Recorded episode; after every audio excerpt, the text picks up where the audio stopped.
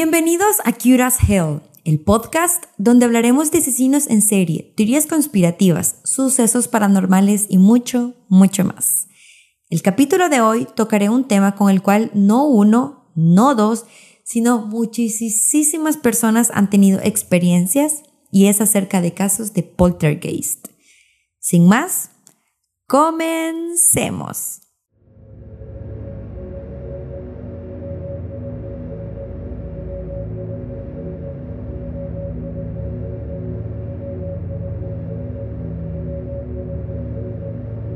Si colocamos poltergeist en YouTube o Google, encontraremos cientos, si no es que miles, millones de videos, experiencias, casos, afirmaciones, testigos, etc. Se popularizó tanto esto entre el 2006 y 2010 que fue súper increíble. Todos hablaban de tener contacto con los espíritus chocarreros. Todos, pero todos afirmaban de ver, escuchar algo pero que luego no sabían qué era. Típico, estás en la sala, escuchas un ruido y ya tu mente te indica que es un fantasma. Ves hasta moverse cosas y ya luego ves que nada pasó. Así se dieron cientos de casos. Pero realmente saber datos reales de estos entes es fascinante. Hay cientos de estudios y casos que fueron investigados por científicos y personas expertas del área. Para comenzar este tema, debemos tener claro qué significa la palabra, la palabra, la palabra poltergeist. Polter significa golpear, geist significa espíritu, así que es un espíritu golpeador o espíritu molesto. Esto es en idioma alemán. Es más conocido en América Latina como espíritu chocarrero, que son esos que golpean cosas, mueven objetos, como ser desde cosas pequeñas como canicas hasta sillas, incluso muebles, libreros. Realmente esto es muy curioso. Muchas veces he escuchado gente en multitud decir que cuando están solos se sienten observados o que tienen como los ojos pegados en la espalda de alguien. Si nos vamos del lado paranormal, paranormal diríamos que es un poltergeist que está queriendo ser fastidioso y deberá tener sus motivos es por ello que se debe buscar la manera de crear comunicación para ayudarle o para indicarle que deje de fastidiar. O sea, sacarlo de tu vida, de tu casa. Típico, eh, hay alguien ahí, eh, si, si hay alguien ahí, toca tantas veces tal puerta o cosas así.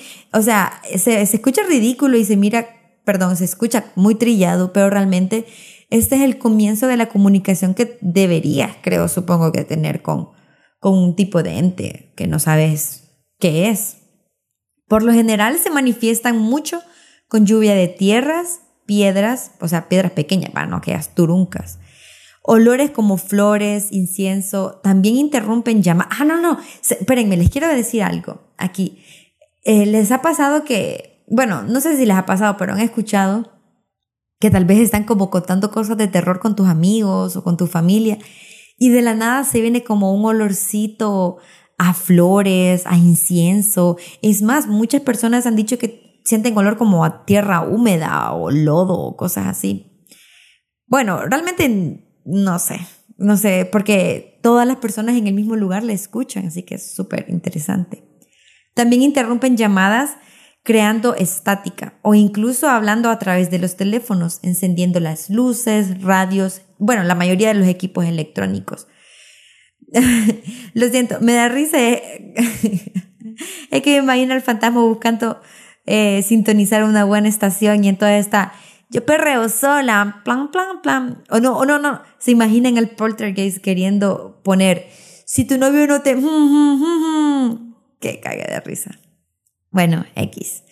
Entonces, eso es como ellos buscan manifestarse en nuestro mundo físico. Como les dije, muchos se afirman que, es por cosas que tal vez no han concluido o porque en su vida no pudieron realizar actividades y no pueden descansar en paz. Y también aquí se agrega que muchos pueden ser demonios, aunque demonios pues son demonios.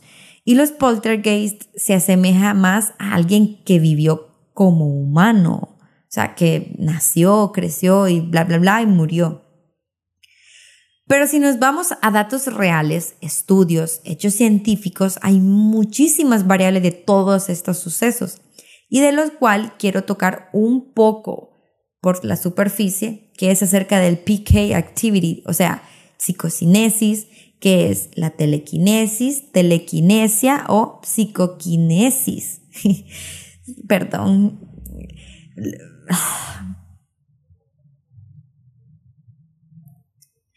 Pero si nos vamos a datos reales, estudios, hechos científicos, hay muchas variables acerca de todo lo que mencioné anteriormente y de lo cual quiero tocar un poco, muy poco, o sea, súper superficialmente, y es acerca de PK activity, o sea, psicocinesis, telequinesis, telequinesia o psicocinesis. Se define como la capacidad para mover objetos o modificarlos utilizando la energía de la mente sin entrar en contacto físico en momento alguno. O sea, que hay muchísimos casos desde los 1800 de que se ha descubierto que personas mueven objetos, eh, cambian la forma de los objetos, o sea, personas que doblan cucharas, tenedores, cuchillos, acero, eh, aluminio, que levitan cosas, etc. Que al parecer es simplemente energía liberada y que causa el movimiento de objetos, es la misma que se manifiesta durante los fenómenos telepáticos y en general parapsicológicos. Expertos definen a esta energía como un fluido psíquico en actividad capaz de, de afectar la materia se dice que al utilizar esta capacidad puedes mover hasta 300 kilogramos, pero no es que los levantas, sino es que haces algo en el campo gravitacional de ese elemento para poder moverlo, o sea, afecta, afectas el entorno, no directamente el objeto. Qué cool va. Y no vamos, o sea, no es necesario que seas súper dotado. Bueno, sí, sí, pero no. O sea, vos podés perfectamente ejercer, perdón, ejercitar tu mente para que en algún punto de tanto trabajo arduo, de que tengas que hacer meditaciones, eh, trabajos de concentración, puedas llegar a utilizar entre el 10 y el 15% de tu capacidad cerebral para este tipo de actividad. Y pues puedes comenzar con lo que es la telequinética. ¿Ustedes, ¿Ustedes creen que realmente o sea, como lo dicen hechos científicos, que si ejercitas tu mente, o sea, no meses, años y años, podrás lograrlo o realmente necesitas como nacer con esta capacidad. Los poltergeist, así como comienzan de la nada, o sea, así terminan rotundamente de la nada. Pueden durar segundos, minutos, meses, años. O sea, pueden llegar a estar en, constante actividad por toda tu vida, si es posible. ¿Te imaginas? O sea, pero se imaginan la carga que debe tener la persona que está por años presenciando este tipo de cosas. Que su vida, o sea, no es común, aceptémoslo. No es como que va a invitar a un amigo, ¿qué onda, man? Vení, caete a, mi casa, juguemos, comamos, veamos una película o algo. Y que al amigo lo asusten y, y él va a regresar como si nada o, cosas así. O sea, hay un estigma acerca de esto bien, bien feo. Hay muchos casos muy documentados. Uno es el Thornton Health, es en los Londres de 1938, que en esos momentos era un caso sumamente sonado en el cual los espiritistas de ese momento tenían mucha fe que eran manifestaciones muy pronunciadas y que llevaron a casi toda Londres en un caos, en un debate constante de que la mayoría creía que eran y la otra mayoría que no era, que no creían en la legibilidad, del caso. Este tipo era muy específico, ya que siempre era alrededor de la señora Forbes, quien era el centro de todo. Así que se comenzó a creer que el poltergeist quería algo en específico con ella. Una de las muchas personas que fue a investigar este caso fue el prestigioso investigador, quien era psicólogo, Nandor Fodor, quien comenzó con visitas regulares donde quería ver si se manifestaban en su presencia los actos de, este poltergeist. Un momento.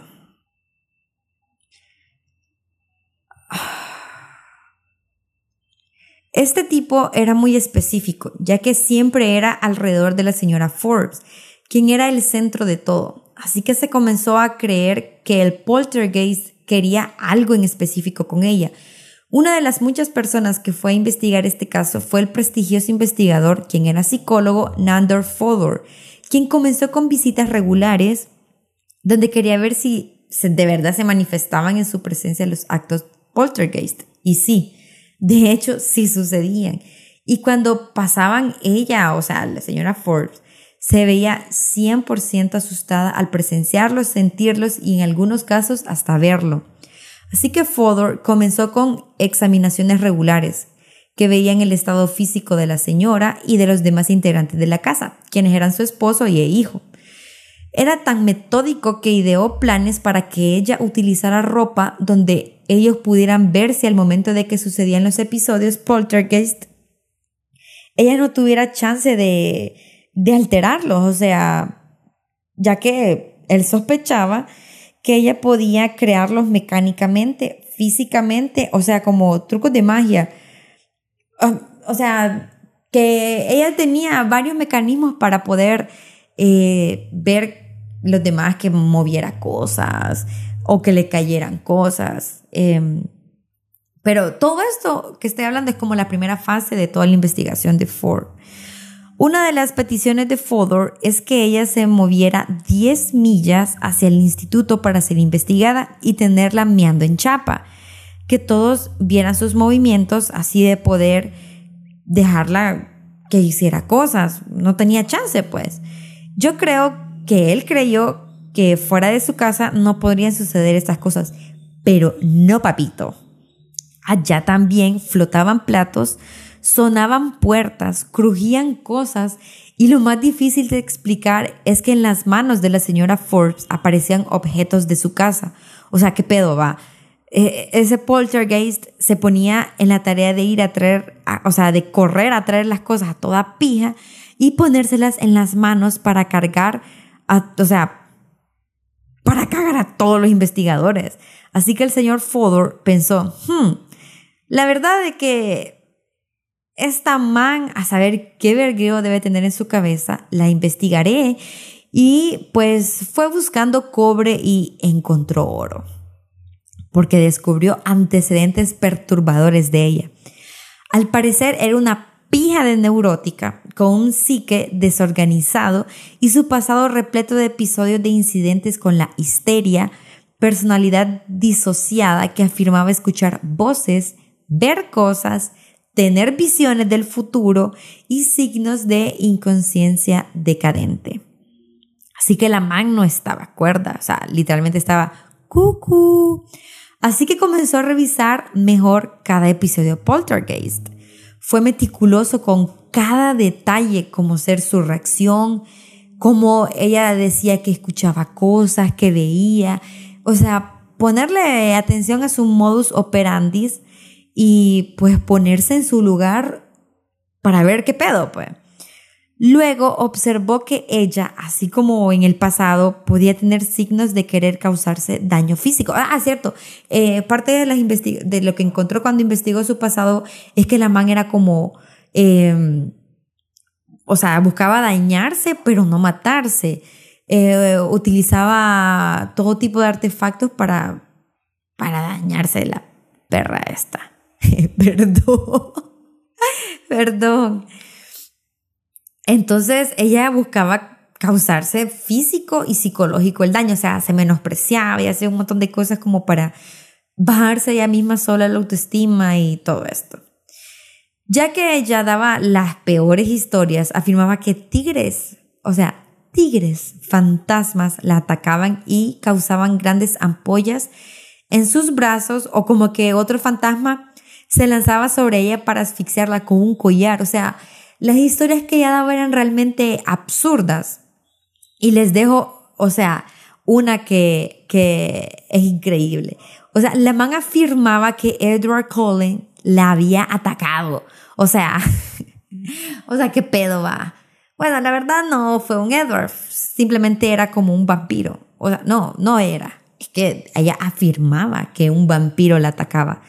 En las madrugadas y que la tocaba y que le chupaba la sangre, y, o sea, vete a ver, pa. Creo que miró muchas películas ficción. Entre tanto, una vez unas personas junto al mismo Fodor fueron testigos en el instituto de un suceso y era que una mano invisible, o sea, se podía ver, no, ¿cómo? O sea, ellos podían ver en el cuerpo de ella que sí era una mano, pero no podían ver la mano. O sea, por eso la mano invisible.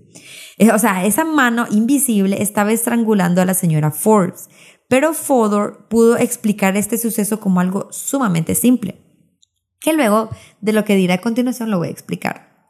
Fodor quería encontrar pruebas contundentes de las cuales ella pudiera, o sea, no, de las cuales él pudiera revelar lo que creyó desde un principio, que ella tenía trucos en los cuales se engañaba a simple vista y ella provocaba todo lo que estaba sucediendo. O sea, todos los escenarios de poltergeist eran causados por ella. ¿Se acuerdan que les dije que Fodor pidió que llevara ropa ligera y la examinaban? Pues una vez este man se atrevió a pedir que la examinaran a luz del día, o sea, la pusieron en canicas para ver si ocultaba algo, ya que, ya, o sea, no, no cree, él estaba empecinado en eso.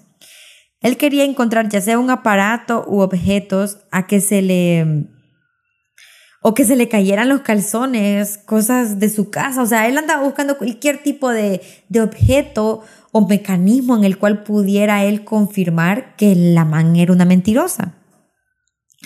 Y literal, o sea, lo que se encontró fue ni mergas. Literal, solo estaba ella ahí. Así que él dijo que tal vez con rayos X. Está, o sea, es que el man estaba bien metido a pedo que, que estaba mintiendo y quería descubrir la, la paja. Entonces él le pidió que se hiciera un examen de rayos X, a lo cual ella se negó, se negó, se negó, se negó. Pero luego de un tiempo accedió y ¡boom! ¡Bitch! Aparecieron dos objetos debajo del pecho izquierdo de la señora que luego, o sea, aparecieron en sus manos para, o, sea, la man tenía escondido en su cuerpo eh, diferentes objetos, ya sea dentro del cuerpo que ella después los vomitase o o literalmente debajo de las tetis, en, en, su entrepierna y todo eso. Y recuerdan que les hablé de la mano invisible. Bueno, pues Fodor lo explicó como, como que ella lo provocó. Sí, o sea, es ella misma. Quiso la muerte de alguien tan fuerte que eso se manifestó en ella, porque ella realmente tenía un poder de telequinesis. O sea, la man, aparte de estar cucu y de tener, o sea, como un recelo hacia ella, la, la man eh, formó un poder de telequinesis. Hay muchas teorías que afirman que ella tuvo em, varios problemas en su niñez, como que fue abusada, otros afirman que no fue necesariamente esto, pero la mayoría de personas que crean poltergeist ya sean reales o ficticios, es porque, o sea, han pasado por un trauma y no saben cómo sacarlo. Por lo general son traumas sexuales que ellos creen que los ven, que los golpean, que les hablan y todo eso es una rabia interna que tienen que no han podido liberarla. La mayoría de personas que tienen ese tipo de problemas o avistamientos de poltergeist es porque ellos mismos los provocan por tener, o sea, una mente muy perturbada en pocas palabras.